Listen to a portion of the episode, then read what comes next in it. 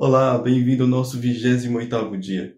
Você já parou para pensar o que, é que nós vamos fazer no céu?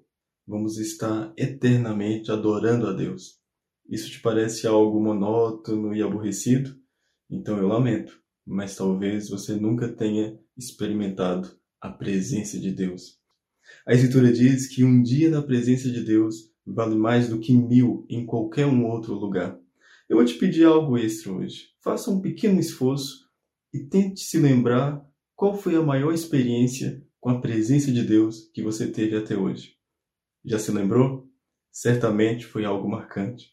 A boa notícia é que não existe limite para nós termos mais intimidade com Deus. Podemos sempre ter mais, sempre buscar mais. E é isso que eu vou te encorajar hoje. Continue buscando a Deus de todo o seu coração e certamente você achá-lo-á.